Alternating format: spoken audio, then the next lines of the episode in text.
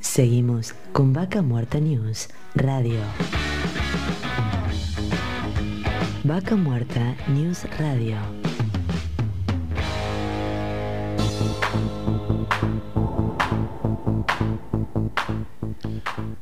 Como relatábamos al comienzo, estamos en contacto con Oscar RTI de la firma Geocontrol, servicio geológico de pozos petroleros que hacen mood logging, que seguramente ahora nos va a contar qué es, y Petrojar, que es un, eh, hacen laburos metalúrgicos, fábrica de trailers, renta, y también es secretario de CEIPA. Te agradecemos el contacto, Oscar. Hola Darío, muy buenos días y muy feliz día para todos los trabajadores eh, en este día tan especial. Muchas gracias, igualmente para ahí, para todos, para toda tu gente. Gracias Darío.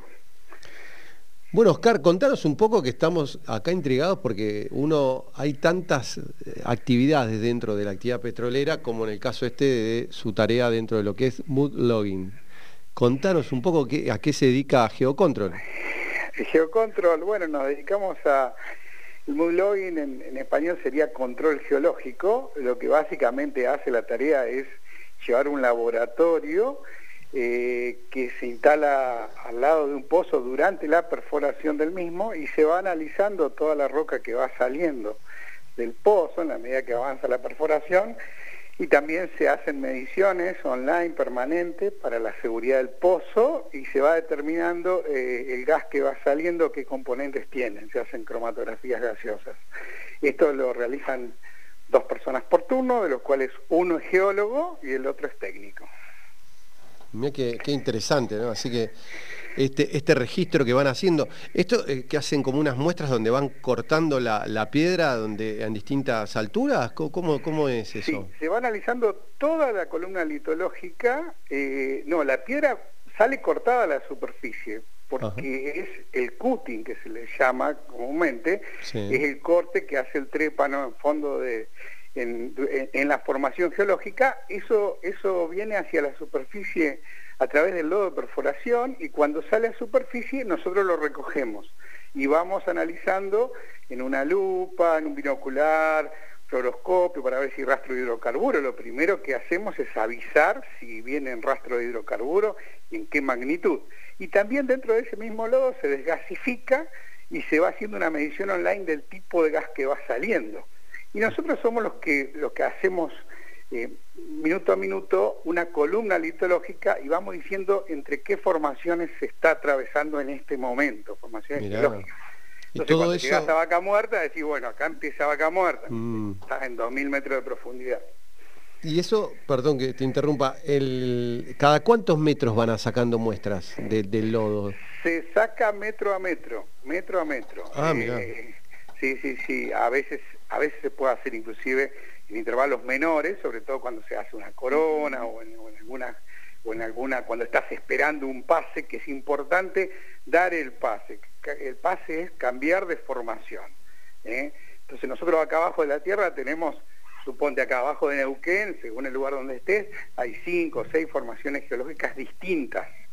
Y vos vas mirando en qué formación estás, son conocidas, uno sabe qué esperar, más o menos, están al final de todo, abajo seguramente están los objetivos principales del pozo, hidrocarburíferamente hablando, y entonces nosotros lo que vamos diciendo es si esa columna está cumpliendo con el programa, ¿no? Vinimos para ir a tal lugar y bueno, si nos desviamos podemos hacer correcciones, se van tomando decisiones, la empresa operadora toma decisiones permanentemente eh, eh, eh, según lo que, lo que nosotros vamos analizando con respecto al avance de la perforación, cómo hacerla más rápido, más lento, cambiar el trépano, en fin, una serie de cuestiones que tienen que ver con qué formación estás perforando.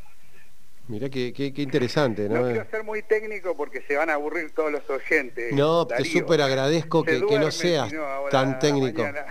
Sí, no, uno, uno dentro de la actividad, eh, eh, tratamos nosotros desde este espacio por ahí ir acercando, porque obviamente nos escucha gente de todo el país y por ahí a veces sabemos la cantidad de actividades distintas que, intervienen no dentro de cada trabajo en un pozo. Y, en este caso, bueno, nunca sabíamos que se hacía, pero nunca habíamos estado charlando ahí Este, así que y todo esto imagino que el registro queda también para después tener ese, ese, ese estudio detallado del pozo, como para ver si el día de mañana eh, pueden tomar algo de otra formación, ¿no? Porque ponen un objetivo, decir, bueno, vamos a ir hasta tanta profundidad, pero si en el camino encuentran algo, ¿pueden hacer algo o van siempre hasta el objetivo que tienen designado? No, justamente por eso es apasionante la actividad, Darío, porque vos estás ahí, estás viendo lo que viene, y si bien siempre hay algo esperado, a veces no, porque muchas veces, básicamente, el control geológico se, empezó a hacer básicamente en las actividades de exploración, no, en los pozos de desarrollo, que ya es muy conocida la, cuenca. Entonces vos estás ahí, bueno, y sí, te puede venir, y, lo peor, o sea, lo peor no, es lo mejor, pero pueden venir...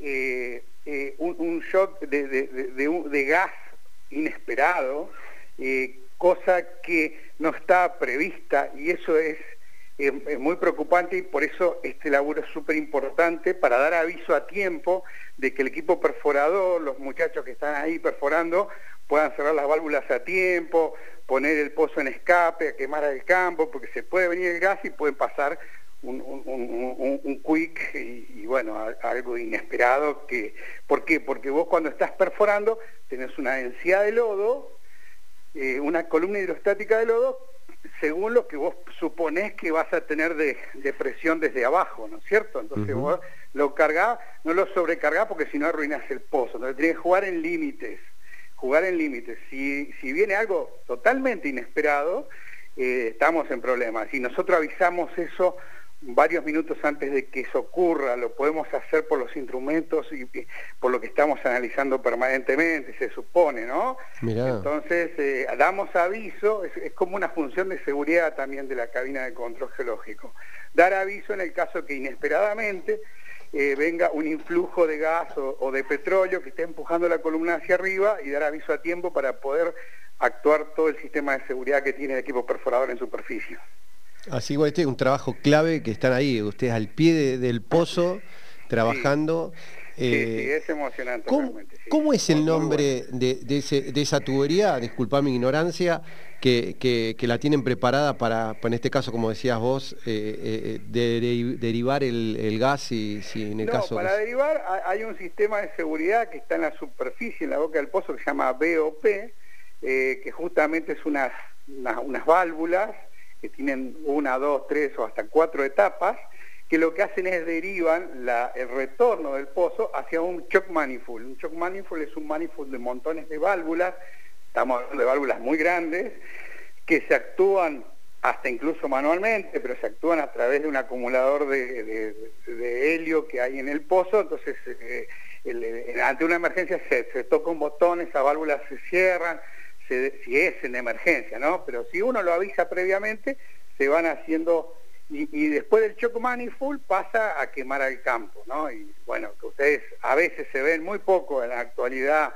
más que acá ya es una zona súper conocida, pero se ve un pozo y al lado como un mechero de, gas claro, que está quemando. Bueno, eso no está tan al lado, está como a 200 metros, en una fosa especial y demás, pero para que lleguemos a hacer eso, tenemos que cerrar el ABOP a tiempo, pasar por el shock manifold, choquearlo correctamente y que el gas salga hacia el hacia el, fosforito ese que se ve ahí, ¿no? ¿Y eso se llama que es mechero? ¿Cómo es el nombre correcto? Sí, sí, sí, ese que, es quema, digamos, le dicen el mechero de quema, digamos. Mechero de quema. El último, pero a veces, eh, o sea, no, no necesariamente lo vas a quemar al gas, vos lo podés hacer pasar por el shock mindful y volver a meter en el circuito, pero pasarlo por un tanque de gasificador y eso vuelve, ¿viste? Este, hay, hay, hay muchos métodos de, ir paliando las situaciones inesperadas. Mira, así que eso por un lado. Y por el otro lado también tenés la empresa Petrohart que hacen trabajos de metalúrgica. Y... Sí, sí, básicamente fabricamos trailers y, y piletas de acumulación. Hace muchos años, ya 15 años tiene la empresa Petrohart y también somos más que nada especialistas en trailers. Tenemos nuestros propios camiones para llevarlos, los instalamos, tenemos también renta de, de trailer, renta de, generador de energía eléctrica, bueno, de varios sitios. Y hacemos los trabajos en el campo también de la reparación y la puesta en marcha, ¿no? Con Petrojar. Petrojar además nos fabrica las cabinas de control geológico que las fabricamos acá en Neuquén, ¿no? Es algo también interesante porque porque si bien las cabinas de control geológico tienen bastante tecnología, una parte de la tecnología es importada, son cromatógrafos, detectores de gas, pero la parte de software, la parte de algunos de los equipos de mediciones los hemos ido desarrollando en muchos años y los fabricamos acá y la parte metalúrgica de eso la hacemos en Petrojar, digamos. ¿no? Tu, ¿La base eh, operativa de, tus empresas dónde están? ¿En Neuquén Capital o en...? Están acá en Neuquén Capital, en el ah. Parque Industrial acá de Neuquén. Ah, bien, bien, bien. Y, estaba leyendo que vos también sos parte de CEIPA. Sí, sí, en este momento estoy en la comisión directiva de la CEIPA, de la Cámara de, Industria de aquí de Neuquén, ¿no? Eh, es la Cámara de Empresas de la Industria eh, Petrolera Petrolera y afines de Neuquén. Y afines de Neuquén. Y, en este caso... No, me salía. Sí, vienen trabajando activamente junto también con, con FECN, con la Cámara, la Federación que incluye a todos del sector energético, eh, que vienen firmes y hace poco lanzaron un, par de, partes de prensa bastante este, preocupantes con la situación del sector. ¿Cómo, ¿Cómo está, digamos, ahora que bueno, se liberaron las rutas, se empezó a trabajar? Eh, ¿Cómo Por suerte se liberaron la ruta, Darío, sí, la verdad que estuvimos muy preocupados y ocupados en esta situación que lamentablemente tiene un impacto muy fuerte para las pymes neuquinas eh, eh, y es como un déjà vu, ¿viste? Porque estábamos en marzo del año pasado empezando la pandemia, bajando todos los equipos, nos quedamos en cero trabajo durante tantos meses y ahora justo que empezaba a repuntar la, actividad, aparece este conflicto y otra vez se baja todo y otra vez a, tener que paliar la situación de los sueldos, a tener que suspender gente o lo que sea, que realmente este, son, son, son cosas que nos preocupan mucho y bueno, por eso fue el comunicado en línea con las PCN de, salir a, a manifestar lo que nos está sucediendo en la industria, ¿no? Sí, sí, sí. ¿Y ahora cómo, cómo se sigue, digamos? Porque uno, uno ve de afuera y decís, apretaron un botón y apagaron vaca muerta, ¿no? Cuando, como vos decís, recién un déjà vu fue porque en abril de 2022, con el tema de la pandemia, se paró a cero vaca muerta. En noviembre empezó a arrancar, a moverse, se empecía a ver, se empezaba a ver optimismo inclusive, eh, y el 7 de abril otra vez, pum, apretaron el botón y pararon vaca muerta a cero porque salieron las 25 torres de perforación que había, los equipos, los 6, 7 equipos de, fractura también, se paró toda la actividad de una forma masiva. Eh, realmente, ahora, ¿se podrá arrancar rápidamente esto? ¿Cómo lo ves vos? Ya, como arrancar, eh, sí, arranca, obviamente, ya estamos todos en movimiento. El tema son las consecuencias que deja, ¿viste? Sobre todo para las pymes más pequeñas que, que, no, no, no, no, tienen mucho respaldo y además trabajan casi todas son call, es decir, que todos esos días no pudieron trabajar. Distinto es un equipo perforador o los que damos servicio a los pozos que de alguna u otra manera, si ya estábamos trabajando, hay un stand-by, hay algo, obviamente que también les afecta al sueldo de los trabajadores de este mes, ¿no? Pero para aquellos que estuvieron 21 días sin poder facturar ningún peso, imagínate que es, otra vez un... Cuando estás arrancando, ya estás endeudado, ya estás haciendo tu, tu cadena de tu, tu, bicicleta esa de los 3, 4 meses para poder cobrar y facturar y cobrar, que venían dando y de pronto se corta, la verdad que es un golpe muy fuerte. Pero además, eh, eh, yo creo que el problema es la señal que se da a la industria en general. La señal, imagínate vos que algo tan grave como lo que pasó con la pandemia, que es una cosa mundial, vos decís, bueno, esto me afecta, ¿viste? acá nos afecta todo. Este, baja el petróleo, nos afecta. Mira, ahora, fíjate, nadie habla, pero el petróleo está en 67, es un valor altísimo, la industria debería estar moviéndose como nunca, y realmente no hemos llegado ni al 50% de, de, lo que fue antes de las pasos, ¿viste? La, actividad industrial del petróleo. Entonces estamos muy lejos de, y esta señal de que cualquier cosa que ocurre nos está frenando, eh, cosas que no tienen que ver con las señales de la industria, como podría ser el precio del petróleo, las naftas, no sé, los, los, los, factores que deberían mover nuestra actividad, este, otras señales como estas, que no tienen nada que ver con la actividad, tienen que ver con el país y demás, este, nos, también nos frenan. Entonces es una señal muy mala para la industria, en general, ¿no? Para las inversiones, básicamente. Bueno, en estos días se, se, escuchó mucho que decía que viste que petróleo está, se desarrolla actividad, es una industria global y está en todos lugares del mundo. Y se escuchó en estos días decir, eh, nosotros desarrollamos actividades en lugares donde hay dictaduras, por ejemplo, y te dicen, por lo menos donde hay dictaduras las reglas son claras.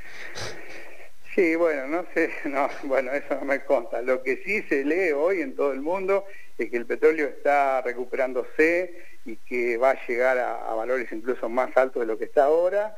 El precio, se está, está moviendo el mundo de vuelta después de esta tragedia que tuvimos con la pandemia, se está gastando energía y nosotros somos los principales proveedores de la energía, ¿no? Y nosotros estamos hablando que acá en Argentina no nos va a alcanzar, no nos alcanza, ¿no? Que no nos va a alcanzar, no nos alcanza ni para el autoabastecimiento. Cuando hace unos años estábamos planteando vaca muerta como, como que le vamos a vender energía al mundo y hoy ni siquiera llegamos a autoabastecernos. Este invierno vamos a, tener el 30% del gas que consumamos en Argentina, lo, lo estamos importando, o sea, o sea, es una cosa que no, son señales pésimas, ¿no? Totalmente. Así que bueno, iremos viendo cómo, cómo en los próximos mm, días y, meses se, empieza a mover realmente nuevamente la, actividad tan necesaria para, poner de, pie ¿no? a, una industria que venía golpeada acá en la zona, por supuesto. Sí, sí, por supuesto. Oscar, un placer el contacto contigo eh, y bueno, esperemos que, que no sea ni la primera ni la última vez a tu entera disposición. Bueno, muchas gracias Darío, muy bueno tu programa, te felicito y un gran abrazo y saludo a todos los trabajadores en su día. Le agradecemos el contacto a Oscar Arretegui de la firma Geocontrol y, Petrojari y también secretario de CEIPA, que nos hablaba y nos contaba un poco de, bueno, de su actividad personal, de, con su firma y también de la industria en general como miembro de CEIPA, donde realmente eh, venían complicados, con expectativas obviamente que mejore en un marco donde el petróleo y la actividad a nivel mundial se viene recuperando. Vaca Muerta News, Radio.